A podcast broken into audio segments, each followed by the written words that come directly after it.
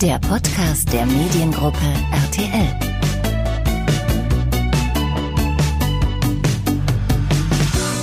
Hallo und herzlich willkommen zum Mediengruppen RTL Podcast. Mein Name ist Niklas Fautek und ich hatte in dieser Folge das große Vergnügen, mit Daniel Donskoy zu sprechen.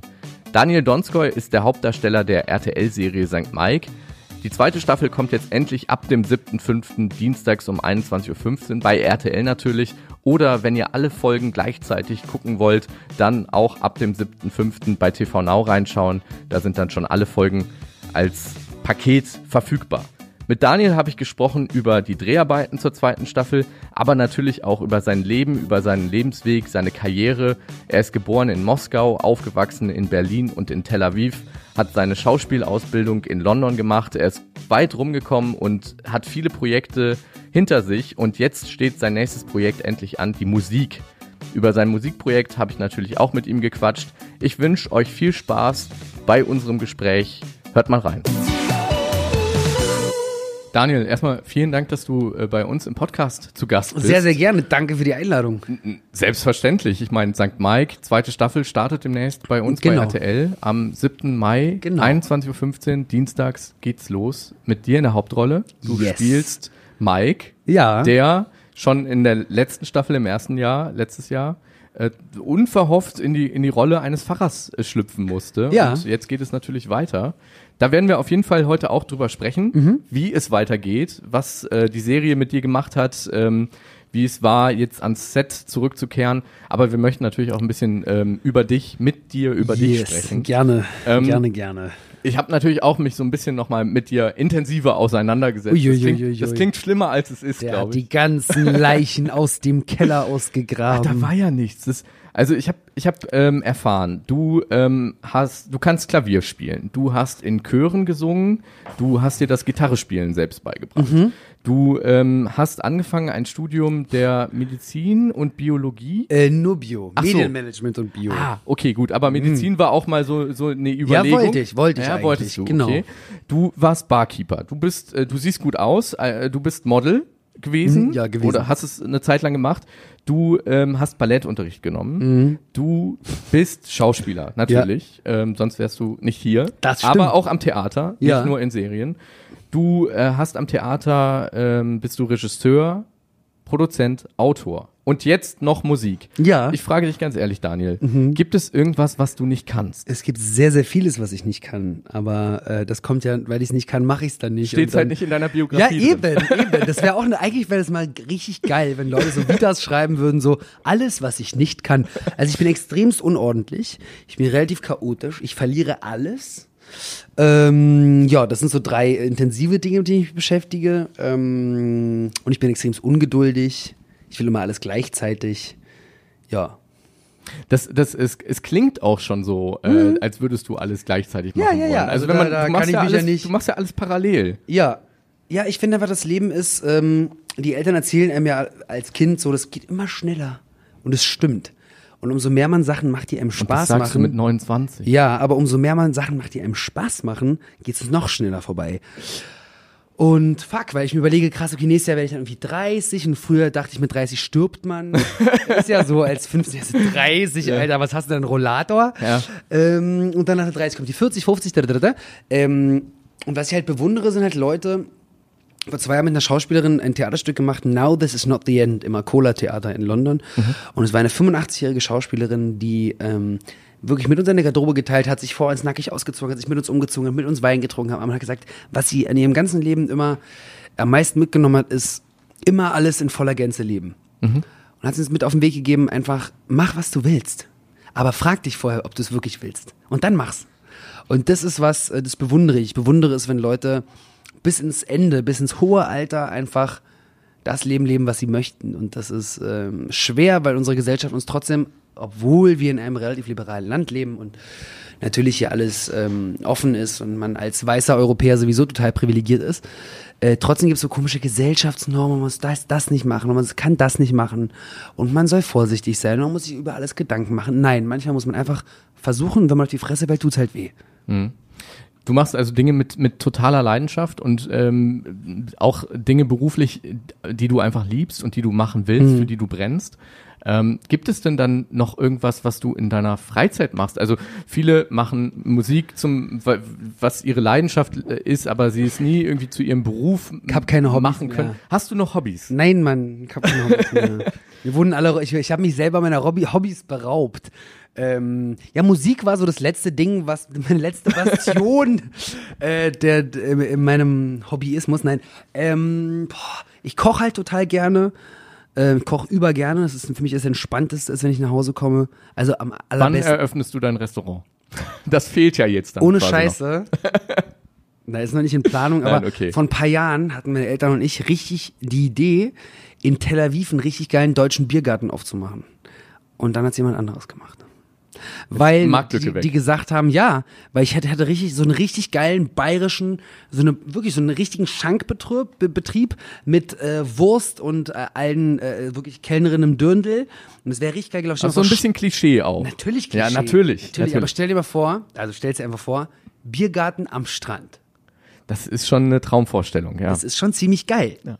Also das Einzige, was halt wäre, natürlich wären alle so besoffen, weil wenn du so ein Maß Bier in der prallen Tel Aviver 40 Grad Sonne trinkst, wahrscheinlich kippst du richtig schnell um. Aber wahrscheinlich dafür einen Zaun noch vor den Strand Zaun machen. davor Ja. und richtig schnelle Gästerotation. Man hätte richtig gut Geld verdienen können. Aber es ist jetzt Jetzt erstmal hat's auf- jemand schon gemacht. Naja, egal. Ja. Die nächste Idee wird schon, äh, wird schon rumkommen. Und, und Tel Aviv ist ja groß genug. Also Das stimmt. wäre vielleicht Platz auch noch für einen zweiten Biergarten. ja, aber nee, wenn man nicht der Aber Erste erst- ist, dann, dann okay. ist das alles nicht mehr cool. Also ich höre raus, viel Zeit für, für Hobbys bleibt, bleibt aktuell nicht. nee, Ähm, bleibt gar nicht Zeit für nichts irgendwie. so viel, was du parallel machst. Trotzdem äh, gibt, gibt es irgendwas, was du machst, um, um mal zu entspannen? Also heute zum Beispiel, das kann man ja auch sagen, Interviewtag für St. Mike. Mhm. Ja. Du bist hier in der Mediengruppe RTL zu Gast und ein Interview jagt das Mhm. nächste. Klar, ist notwendig für so eine große Serie, dann auch mit vielen Journalisten im Vorfeld zu sprechen. Ähm, aber du bist doch wahrscheinlich nach so einem Tag auch total alle. Oder, oder gehst du heute noch in Köln richtig einen drauf machen? Nee, ich gehe auf jeden Fall boxen später, hundertprozentig. Okay. Äh, das äh, ist für mich ein total guter Outlet. Äh, da stelle ich mir mal auch so Journalisten vor, die dumme Fragen stellen. Äh, nein, nein, nein, nein, nicht. Ähm, nein, ähm, aber Boxen ist für mich wirklich ein richtig geiles äh, Outlet. Ich war vor zwei Jahren in Thailand und war dann im Thai-Box-Camp und habe da irgendwie wirklich vier Stunden am Tag, zwei Wochen lang trainiert und das war so ein geiles Gefühl. Ich habe alles aus mir rausgeboxt. Äh, und sonst mache ich einfach wirklich viel Sport. Das hilft mir total, mich zu, äh, zu erden. Ähm, ich hänge stundenlang auf irgendwelchen spastischen Instagram-Videos rum. Es ist ganz schlimm. Ich darf den Explore-Button auf Instagram nicht drücken. Weil, weil du sonst dir alles äh, reinsaugst, wa Ja, was andere das. posten, ja. Ich liebe das. Ich, ich kann da wirklich stundenlang diese kleinen Videos mir an. Und das Geile war, ich habe vor zwei Tagen habe ich mein Explore, habe ich mich wirklich gefragt, was da passiert ist. Also auf meinem Explore-Button war nur Babyhunde und Steak. Das ist eine kuriose Mischung. Ne? Ja, da war so, hä? Wirklich war so Steak, Steak, Steak, Babyhund, Babyhund, Babyhund, Steak, Ribeye, T-Bone, Babyhund, Babyhund, Babyhund, Babyhund, Steak. Der Algorithmus kennt dich vielleicht Der besser ja, aber. Babyhunde und Steak, ich weiß es nicht. Also Hast, hab, hast du ein Haustier? Nein. Wahrscheinlich gar, äh, es lässt die das Zeit würde doch zu, oder? Ich würde so gerne einen Hund haben. Ich bin, mit einem, ich bin mit so vielen Hunden aufgewachsen und als wir in Israel gelebt haben, haben wir eh so total viele Tiere auch im Garten und so. Ähm, ich liebe Tiere, aber ich glaube, das äh, würde ich keinem Tier antun wollen, mein Haustier zu sein. Leider, ich hätte so gerne einen Hund, aber ich stehe auch nur auf große Hunde. Okay. Also es muss schon mit Dobermann plus. Also nicht irgendwas Ähm, für in die Handtasche, dass Nein, man das nein, zum nein, nein, Pressetermin Das ist kein mitnehmen Hund, kann, leider. sondern Das ist kein Hund. nein, Hunde sind ab Dobermann. Ah, okay. Ich hatte einen Irish Setter mal, dann bin ich mit einer deutschen Dogge aufgewachsen. Ähm, der Schäfer, mit dem ich lange aufgewachsen bin, ist leider vor ein paar Wochen gestorben. oh. Mm, Die Laila, die war ganz süß. Ähm, ja, aber das wünsche ich mir. Ich will auf jeden Fall irgendwann mal auch ein Haus mit Garten und so, dass da irgendwie Hunde leben können. Und, so. und wo würdest du dann, wenn du das jetzt so abschätzen müsstest, wo würdest du dann so deinen Lebensmittelpunkt sehen? Äh, Also Papua-Neuguinea. oder sowas. äh, ja, mal gucken, keine Ahnung. Auf jeden Fall irgendwo, wo es mehr gibt. Okay, Ja, also also- Tel Aviv wäre wär da vielleicht auch wieder eine Option. Wäre vielleicht eine Option als einer der Orte, aber ich glaube nicht tatsächlich, also wenn ich jetzt mein Leben beobachte und äh, mal ganz kurz in mich gehen kann, ich glaube nicht, dass ich auf einem Ort äh, zu lange sesshaft bleiben werde. Mhm. Deswegen glaube ich, wird es eh permanentes Movement sein. Und ich hoffe, dass ich in den nächsten Jahren einfach immer weiter rumkomme. Und äh, um, es war jetzt geil, die letzten zwei Jahre in Deutschland zu drehen für St. Mike, war auch gar nicht der Plan, muss ich ehrlich, ganz ehrlich sagen. Ich hatte nicht das Gefühl, dass ich jemals wieder nach Deutschland zurückkomme. Vielleicht gerade dann passiert's. Du bist in, in, in Deutschland, in Berlin aufgewachsen. Genau, bis ich zwölf war und Mhm. dann waren wir in Tel Aviv und dann ähm, habe ich Schauspiel und Mucke in London studiert Und dann hatte ich eigentlich nicht das nicht vor, zurückzukommen. Und dann habe ich die, die Casterin Iris Baumüller, die St. Mike castet hat, in London bei einem Workshop kennengelernt. Okay. Und die hat mich dann für St. Mike vorgeschlagen, lustigerweise. Und dann hast du gedacht, okay, vorsprechen kann man ja mal. Guck Ja, ich mir nee, mal es an. klang halt von Anhieb cool. Es klang halt auf Anhieb nach etwas, was ähm, mich herausfordert. Also plus ähm, so eine Verantwortung zu tragen, eine Hauptrolle zu spielen bei einem der größten Privatsender in Europa ist, äh, habe ich dankend angenommen, die Herausforderung. Das war echt eine gute Schule die letzten zwei Jahre. Also es bedarf halt wirklich Disziplin und Routine. Viel davon. Und ähm, ja. Wie war das, ähm, jetzt vielleicht auch mal, um ein bisschen mehr über St. Mike zu sprechen, damals bei der ersten Staffel, der erste Drehtag, ähm, wie, Oh, wie hast du dich so schlecht? Alter. Ich habe am Abend vorher habe ich noch in Wales gedreht, eine Serie, die heißt Crossing the Border und da habe ich einen ähm, ISIS-Typen gespielt. Ich kann dir das Foto gleich mal zeigen. Okay. Äh, Mohammed El-Almani. Mohammed der Deutsche. Und ähm, War dann gab's aber auch ein kein- krasser Bruch ja, äh, von, von dem einen zum nächsten zu- Tag. Ja, von einer Terrorgruppe zur nächsten. Joking. ähm, und uiuiui, böse, böse, böse. Jetzt kommen die Leichen raus. äh, und auf jeden Fall gab es aber keinen Flug mehr aus West Wales nach Köln. Weil da gibt es generell keine Flüge. Also gab es dann natürlich die tolle Idee, äh, mit dem Auto, mit einem Fahrer abgeholt zu werden. Der Fahrer, ich weiß noch, wie er hieß, Carsten, hat mich dann in Wales abgeholt. Und wir mussten es irgendwie schaffen, bis um 3 Uhr morgens durchzukommen nach Dover, wo wir mit einer Fähre dann nach Calais rübergefahren sind. So. In dem Moment, in dem wir losfahren in Wales und ich habe, ich weiß, in 14 Stunden fängt mein erster Drehtag an. So, ich bin eigentlich eh schon total fertig, weil ich gerade seit einer Woche irgendwie Taliban, äh, ISIS drehe. so, äh, fahren los. In dem Augenblick fängt Starkregen an. Wir kommen irgendwie durch. Ich bin, ich dachte, ich werde schlafen, aber nein. Ich musste die ganze Zeit Navi spielen und irgendwie Scheibenwischer und was weiß ich nicht alles und Carsten irgendwie eine Zigarette nach der nächsten reichen. Ja, und dann äh, sind wir dann angekommen, zehn Minuten vor Drehstart.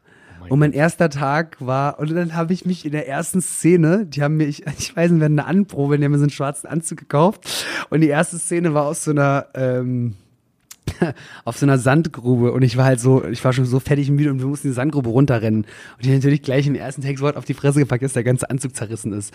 Und der Kostümbildner Peter war echt nur so, boah, was habe ich mir hier eingefahren? Der schöne, alle waren schon so, boah, was ist denn das für ein Junge, Alter. Ähm, ja, aber wie du siehst, zwei Jahre später sitzen wir immer noch hier und äh, Es war nicht zu deinem Nachteil. es war nicht zu meinem also. Nachteil, nein, nein, nein, nein. Ich hatte nur Schürfwunden am ganzen Körper.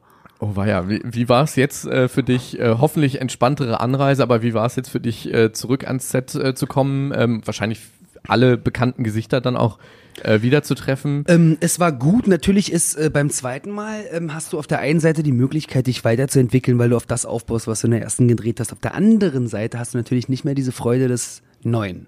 Das heißt, du musst dir die Freude und die Inspiration aus anderen Sachen ziehen. Äh, und es war hier vor allem der Cast. Ähm, die Leute, mit denen du wirklich so viel Zeit verbracht hast, man wächst da wirklich zusammen, man ist fünfeinhalb Monate an diesem Set. Ähm, jeden Tag. Ähm, ja, und das mit dem ganzen Cast zusammen zu sein, hat mich auf jeden Fall total inspiriert. Und wir hatten auch ein tolles Team vor Ort an Leuten, die Maske, das Kostüm, unsere Regisseure. Also es war schon auf jeden Fall, ja. War, war, gut. zurückzukehren. Ja. Jetzt erinnern wir uns ähm, an das Ende der ersten Staffel. Ein äh, absoluter Cliffhanger. Du wirst angeschossen, weil du dich vor die, also vor die Kugel und Was für vor ein die Magic Polizistin Moment. Eva, Eva schmeißt. Sowas gibt es nur bei RTL. Beim RTL. Beim RTL. So ist es. Ähm, und natürlich haben alle gebankt, ein Jahr bis jetzt äh, zur neuen Staffel. Wie wird es weitergehen? Wirst du sterben? Und die Serie heißt äh, Ja, Sankt nicht Eva. mehr St. Mike. Nein, nein, Sankt Eva. Also Mike ist tot, Ja. tatsächlich, ja. Und ähm, kehrt als äh, Zombie-Vampir wieder. Ich, ich, würde, ich würde vermuten, ähm, das Quatsch. Und äh, Nein, nein, nein, nein, nein, nein, nein. Wir haben uns mit den Autoren von South Park zusammengetan. Ah, und das okay. ist jetzt alles total. Du stirbst genau. jetzt in jeder Folge. Ich sterbe in jeder Folge. Ja, ja, Mike stirbt damit. Das ist und alles basiert auf Themen von täglich grüßt das Murmeltier. Ja, ja, okay. also du wirst wahrscheinlich knapp überlebt haben. Ja, ich werde knapp überlebt Ähm, haben. Ich habe eine retrograde Amnesie, eine kurzweilige, ähm, ein kurzweiliges Vergessen des, Kurzzeit, äh, des Kurzzeitgedächtnisses. Und dann wacht Mike aber wieder auf und kommt auch wieder zu seinen Erinnerungen und ähm, muss mit Schreck feststellen, dass natürlich sein kleiner Bruder sich um alle Belange gekümmert hat. Und äh, bei kleinen Brüdern, die zu viel kiffen, ist das immer nicht so geil. Äh, ja, und kämpft jetzt die ganze Zeit mit dem Fakt, dass er auf der einen Seite weg will, weil äh, A, sind die Leute auf, der, auf, auf den Schlichen. Ähm, die brauchen aber Kohle, weil die sind komplett pleite. Ähm, und dann gibt's halt noch Eva, zu der halt immer noch einen, ja, einen großen emotionalen Bezug hat. Und ähm, das Wichtigste am Weiterzuerzählen, am Weitererzählen in der Serie ist es, dass man was weiterzuerzählen hat. Deswegen müssen sich Charaktere weiterentwickeln und da habe ich wirklich relativ lang dran gearbeitet, dass Mike einfach noch mehr Tiefe bekommt dieses Jahr. Dass die Geschehnisse der ersten Staffel nicht sozusagen einfach an ihm vorbeiziehen und man jetzt einfach weitermacht, so wie war, sondern dass es ihn beeinträchtigt, emotional wie auch physisch. Ich habe ähm, schon die Auftaktfolge mir anschauen dürfen und man ist sofort wieder im St. Mike-Gefühl. Ähm, Voll. man, man merkt, ähm, da ist der Trickbetrüger natürlich am Werk, der sich wieder kluge Ideen zusammenreimt, wie er vielleicht doch noch das große Geld machen kann. Aber wenn es hart auf hart kommt, dann ist Mike äh, ja doch jemand, der, kleine der hilft und, und ja, vielleicht auch das. Nee, der leidet so hart. Der ist immer am Leiden, der ist echt kein guter Leidender. Das war- finde ich aber, ich, ich fand das humorvoll, weil wir dann immer so, oh Mann, mir geht's so schlecht, Kevin, hilf mir. ähm, ja. Aber, aber er setzt sich ja dann auch immer wieder für, fürs Gute ein. Ähm, Ja. Vielleicht, äh, also er, er rasselt da immer in so Situationen Ein rein. moderner Revoluzer, ein Freiheitskämpfer, der katholische Che Guevara. ähm, Oh Gott, war ein, ein mutiger Vergleich. Nein, ich wünschte, es wäre so. Ähm, äh, nee, also der Mike hat, äh, ja, der hat ein gutes Herz und der ist äh, ein lieber Kerl.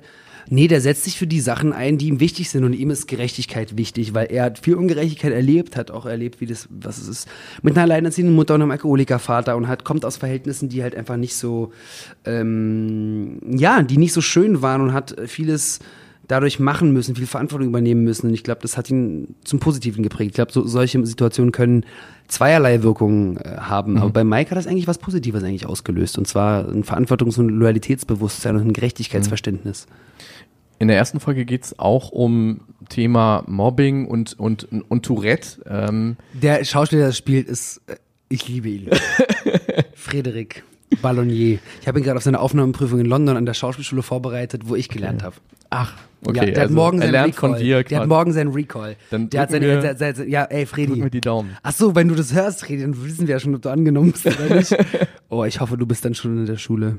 Oh, das war so schön, weil irgendwie der halt 17 Jahre alt irgendwie und dann haben wir uns da getroffen, haben lange über Schauspiel gequatscht, so ein cooler Typ irgendwie. Dann hat er mich gefragt über London, dann meinte ich, ja, wenn du Bock hast, bewirb dich doch da, ich helfe dir und lass uns vorbereiten. Das haben wir echt die letzten ähm, sechs Wochen hat er an seinen Aufnahmeprüfungen gearbeitet. Das mache ich in meiner Freizeit, wenn du zum Thema Freizeit fragst. Okay. Ähm, und ähm, ja, das war cool. Auf jeden Fall ist der äh, echt ein toller Schauspieler, hat dieses, diese Rolle so geil gespielt mit dem Tourette. Es ist echt schwer, sich sowas, diese Ticks ähm, zu lernen, ja, wie man das überhaupt als Schauspieler macht. Das fand ich echt äh, richtig Chapeau, vor allem für jemanden, der so jung ist. Ähm, es werden häufig so, äh, so gesellschaftskritische oder gesellschaftsrelevante Themen ja dann auch in St. Mike nochmal verarbeitet. Jetzt im, in der ersten Folge, wie gesagt, Tourette und, und das Thema Mobbing, wie gehen andere damit um? Ähm, hast du, hast du selbst vielleicht auch persönliche Erfahrungen mit dem Thema Mobbing gemacht als Jugendlicher, Ich glaub, das Heranwachsender? machen alle. Also, das ist, ähm, Kinder sind scheiße. Punkt. Also daran, ich glaube, jeder Mensch äh, wird jemals was erlebt haben, wird was erlebt haben, was, die Kinder sind gemein und kacke. Also in der Schule werden alle irgendwie gehänselt. Außer du bist jetzt der Coole irgendwie, aber da war ich nicht. Deswegen. du warst damals Ich war so noch nicht der Coole. Der, Coole. Nein, so Nein. gar nicht. Nee, ich war nicht, ich, nee, ich war der, den sie immer nicht ausgesucht haben zum Fangen, weil ich ja auch zu faul war, irgendwie zum Rennen. Du bist einfach war nicht auch gelaufen. nicht so sportlich und ich hatte eine Zahnlücke. Im Sportunterricht erst als letzter gewählt worden oder Ja. schon ein bisschen vorher? Nee, also vorletzter vielleicht. Ah, okay, okay. Ähm, Ja, das lief alles nicht so gut damals. Aber ich musste ja auch zu Hause russisches Essen essen, äh, äh, Schach spielen und Klavier. Ja, das sind jetzt nicht so die coolsten Dinge, die mir da. Und russische Buchstaben schreiben lernen. Heute bin ich fucking dankbar, obviously. Aber damals hätte ich lieber doch mit den coolen Kids vielleicht doch lieber den einen oder anderen Joint geraucht im Park. Aber nein, ich habe bei Oma Klavierspielen gemacht. Und Schachunterricht. Und Schachunterricht bei Opa. Okay, ja.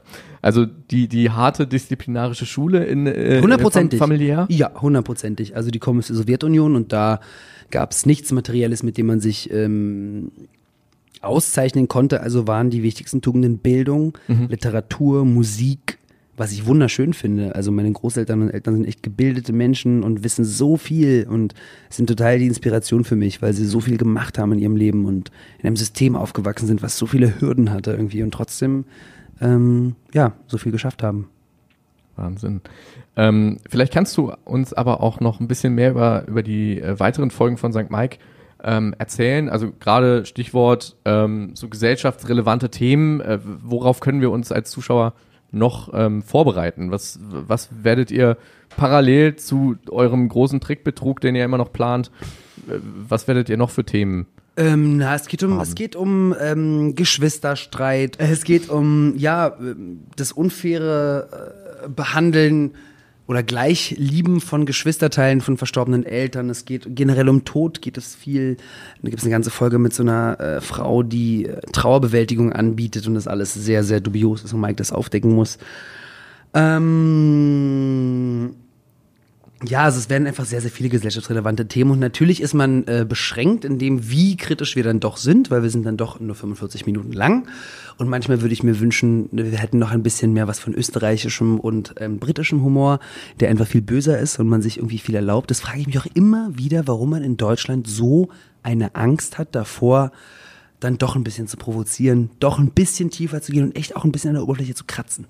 Das ist etwas wirklich, also wenn man sich eine Serie anguckt wie Braunschlag mhm. oder Ulrich Seidel Filme, ähm, das ist einfach für mich die große Kunst des Humors, liegt für mich persönlich in der Ironie und im Sarkasmus und nicht im Wortwitz. Und ähm, ich glaube, wir, wir, sind bei Samak eh schon auf einem guten Weg, dass wir da versuchen, so viel wie möglich. Ähm, aber man ist dann doch limitiert durch ein Format. Und das ist äh, manchmal ein bisschen schade, weil alle am Set sind so, ja klar, wäre das jetzt cool, aber wir müssen weiterdrehen. und das sind so Momente, da denkt man sich immer so, ah Mann. Ähm, aber ich glaube, wir, haben, wir kriegen gut die Kurve. Das, äh, davon gehe ich aus. Ähm, jetzt hast du schon ein paar andere Formate auch genannt, äh, humortechnisch vielleicht so das, was du an, an das du dich gerne orientieren würdest. Hast du auch schauspielerische Vorbilder, also dass du sagst? Ja, hundertprozentig. Also äh, Javier Bardem ist für mich einer der größten Schauspieler überhaupt. Äh, Beautiful mit ihm oder auch als Bond-Bösewicht, das ist so uh, Chapeau. Das wäre ähm, auch so dein dein äh, ja, Dein Schauspielwunsch, mal der Bond-Bösewicht Hundertprozentig, ja, ja. zu sein? Ja, wenn sie wieder einen Russen suchen, weißt du? Ah, okay. Böse, böse russische Akzent. ähm, das auf jeden Fall und sonst, also ich persönlich gucke äh, nicht so viel Komödie, ich bin eher so im Drama unterwegs und familienrelevantes äh, Drama, also äh, Regisseure wie Ken Loach, Mike Lee, Andrei Svergensev, ähm, wo gesellschaftsrelevante Themen nochmal anders bearbeitet werden. ähm, und man Einblick in Welten kriegt, die man wirklich nicht kennt, aber die auf, äh, auf Realen basieren halt. Ein ganz anderer Fiction-Bereich sozusagen. Ähm, aber wirklich die zwei eigentlich, die für mich als Vorbilder sind, sind Leute, die Musik und Schauspiel verbinden. Und das sind für mich halt Jared Leto und Damien Glover. Äh, Childish Gambino, wir kennen ihn. Und äh, Jared Leto macht einfach geil mit seiner Band 30 Seconds to Mars äh, Kommerz-Indie und macht äh, kommerzielle Indie-Produktionen als Schauspieler. Und das sind für mich so Leute, wo ich mir denke, genau da will ich auch hin das, das passt zu dir jetzt auch mit dem neuen Musikthema, auf das wir gleich nochmal zu sprechen kommen. Ja. Ähm, was, was ich mich auch noch gefragt habe, ähm, du kommst aus einer ukrainisch-russisch-jüdischen Familie mhm. und ähm, spielst jetzt bei St. Mike äh, einen Trickbetrüger, der so unverhofft in die Rolle eines, eines äh, Pfarrers, äh, eines katholischen Pfarrers gerät. Mhm. Wie wichtig ist ähm, dir auch äh, persönlich das Thema Glauben? Also Mike beschäftigt sich jetzt nicht wirklich Glauben mit, mit dem Thema Glauben. Ja, aber Glauben und Religion sind einfach so unterschiedlich. Natürlich, wenn ich politisch denke, ist es geil, dass ein jüdischer Schauspieler 70 Jahre nachdem was passiert ist in Deutschland einen katholischen Pfarrer mimen darf. Bei der Produktionsfirma, für die ich arbeite, mit der Geschichte. Das ist faszinierend und geil und ein hm. riesengroßer, toller Fortschritt. Und doch ist für mich Religion und Glaube sind für mich komplett unterschiedlich. Weil ich bin jüdisch irgendwie, aber ich glaube nicht an Gott so, dann darf ich mich ja vielleicht nach der Religion überhaupt nicht als Jude bezeichnen, weil ich ja nicht an Gott glaube. Aber es ist für mich was ganz anderes. Es geht um Traditionen, es geht um, ähm, ich weiß es nicht. Ich finde, Glaube ist, es hat einem einfach niemand jemals vorzuschreiben, wie man zu glauben hat. Und keine Religion hat es verdient, ähm, oder hat das, hat das, hat die Erlaubnis, jemand anderem zu sagen, dass sie nicht so sind, wie sie sein sollen. Und das ist für mich das größte Problem mit den Weltreligionen, mhm. dass jeder soll glauben, was er will, aber nicht, wenn es irgendwie in Chauvinismus, in Xenophobie, in Homophobie, in Rassismus basiert, dann ist es einfach nicht tolerierbar und darf nicht toleriert werden, finde ich, in Europa, überall auf der Welt.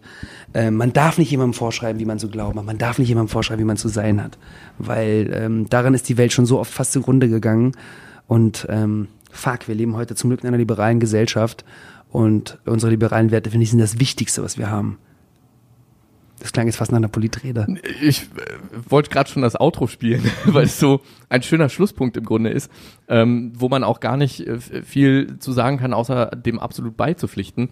Ähm, wie sehr hast du dich trotzdem auch äh, in Vorbereitung auf deine Rolle äh, mit, mit so katholischen Riten beschäftigt? Weil also natürlich werden sie in der Serie ja auch immer mal wieder angerissen. Du äh, in, der, in der ersten Staffel der erste Gottesdienst, mhm. ähm, nochmal einen Schluck äh, ja. Wein vorher rein. Ja, genau so habe ich mich auch vorbereitet. Einfach nochmal einen Schluck Wein, nochmal einen Schluck Wein rein, aber, dann geht das aber, schon. Aber äh, wie sehr beschäftigt man sich auch, wenn die Rolle gar nicht vorsieht, dass man das gut Gar nicht kann? so viel, gar nicht so viel, weil ich äh, tatsächlich, also ja, ich habe mich eingelesen und plus äh, ich habe mich mit meinem eigenen Glauben oder mit meinem eigenen Background, meiner Religion sehr viel auseinandergesetzt und dementsprechend auch äh, vieles Alte Testament gelesen. Ich habe auch das Neue Testament gelesen gehabt. Ähm, also Vater unser kann ich nicht auswendig, ähm, aber musste ich auch nicht. Und ich habe mit Mike gelernt und das war das Schöne, weil ich glaube total, dass man gewisse Situationen nicht, nicht immer 100% so spielen kann, wenn man es wirklich weiß. Mhm. Und da war es cool, mit Mike gewisse Sachen zusammenzulernen. So, so oh, was ist denn das jetzt für ein komisches Gewand? Wie mache ich das zu? Äh, und dadurch ist, glaube ich, Situationskomik noch viel geiler, wenn der Schauspieler selber nicht weiß, wie er das anziehen soll. Weil das kannst du nicht äh, spielen. Ja. Weil dann weißt du es wirklich nicht. Und dann ist es noch echter. Die goldene Monstranz, das, das goldene Ding da. Das goldene Ding da, genau, die 33 Knöpfe für die 33 Jahre des Leiden Jesu Christi auf Gottes Erdboden. 38, 33? 32? Ich, Irgendwas du, mit 30 Knöpfe. Irgendwie. 38, 33. Ich glaube, es waren 33, ja. Okay, gut. Wir, wir machen noch den Faktencheck. Man wir machen das dann auf der genau. Homepage. Wie bei Hart aber fair. Nein, genau. Quatsch, natürlich nicht.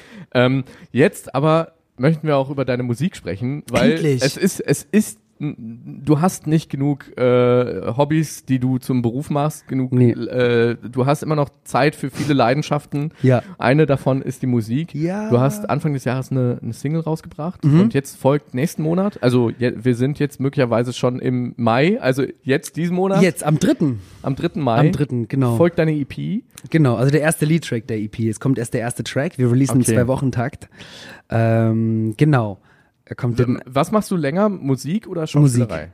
Musik. Ich spiele Klavier, seitdem ich drei bin. Also ähm, Musik eigentlich. Und ich habe meine ersten Songs mit 15 geschrieben. Aber wie gesagt, das war für mich. Es war nie für die Öffentlichkeit gedacht.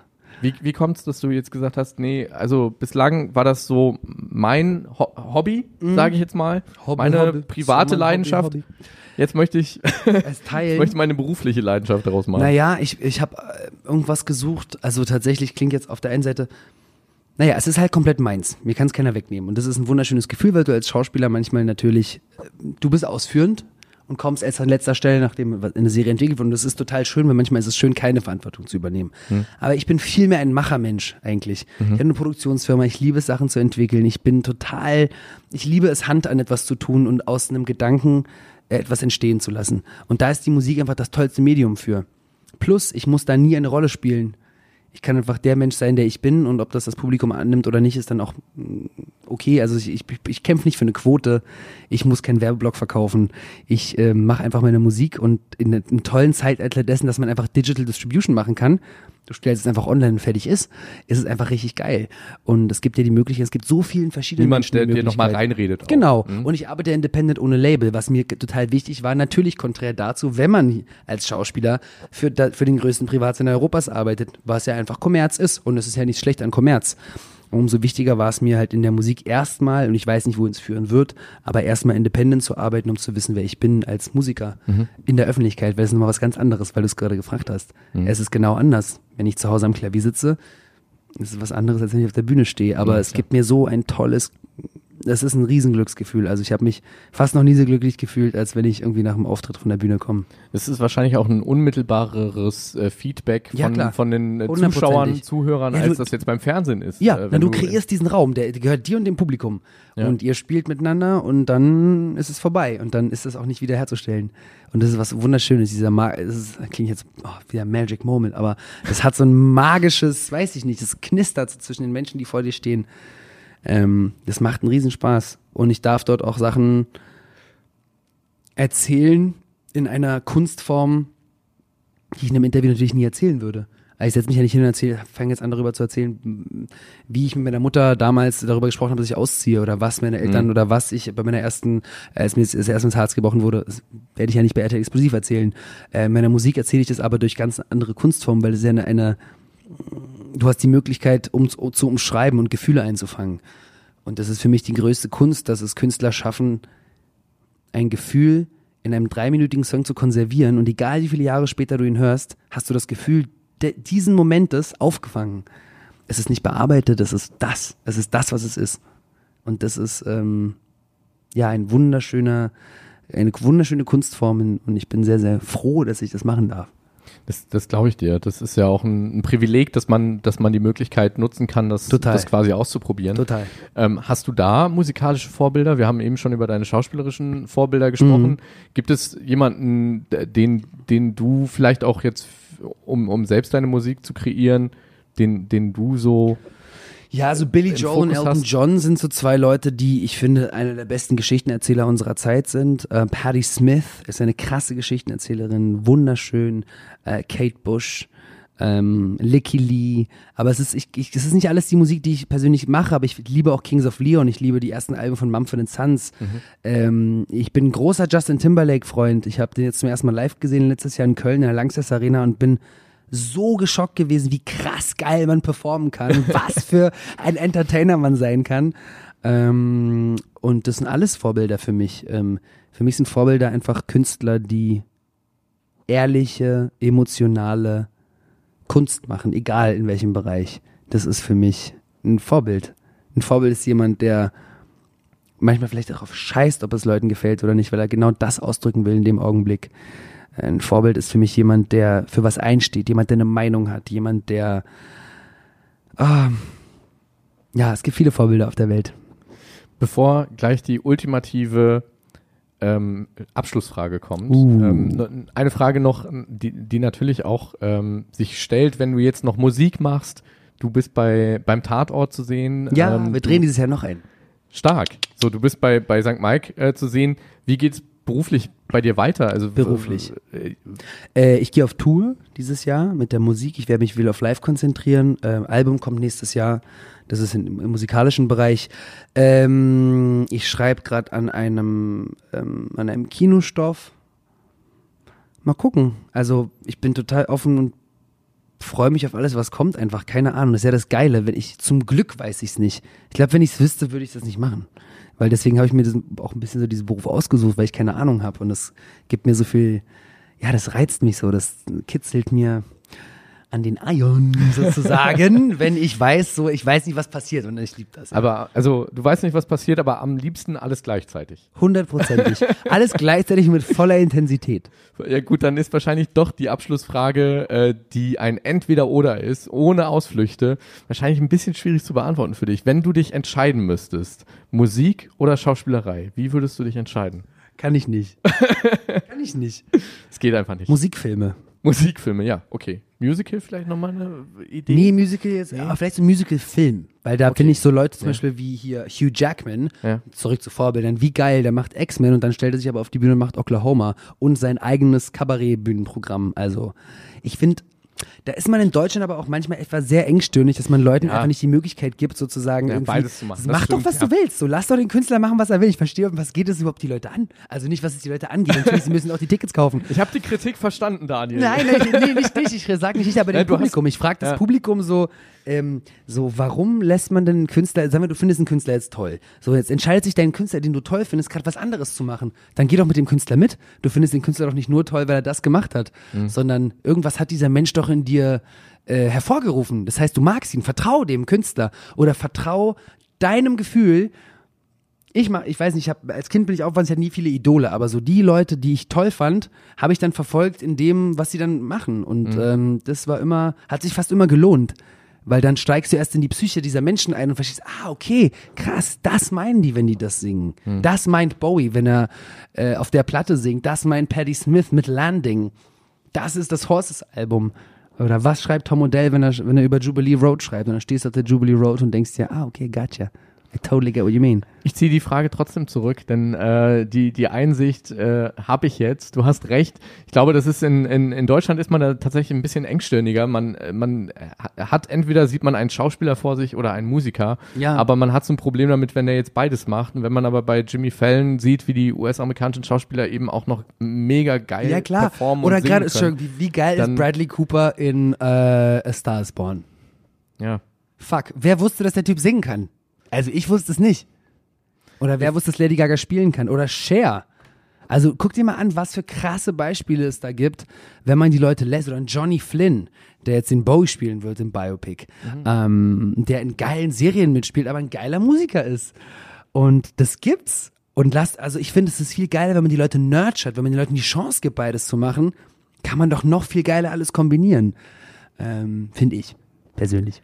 Daniel, ich bedanke mich sehr für dieses äh, tolle, intensive, leidenschaftliche. Podcast-Interview. Ich glaube, es äh, hat einfach auch nochmal gezeigt, diese Leidenschaft, die in dir steckt, die kommt total rüber, wenn man auch mit dir einfach mal so über das, äh, was du machst beruflich, wie dein Leben so verlaufen ist und über, über St. Mike spricht. Das kommt einfach äh, super rüber. Vielen, vielen Dank. Danke dir, danke für die Einladung. Dankeschön. Das war mein Talk mit Daniel Donskoy. Ich hoffe, ihr hattet viel Spaß beim Zuhören und empfehlt uns natürlich gerne weiter. Ihr könnt uns natürlich auch abonnieren bei Spotify, iTunes oder Audio Now, damit ihr auch die nächste Folge in eurem Podcatcher auf keinen Fall verpasst. Und äh, dann hören wir uns natürlich wieder. Bis dahin, alles Gute. Ciao. Das war der Podcast der Mediengruppe RTL.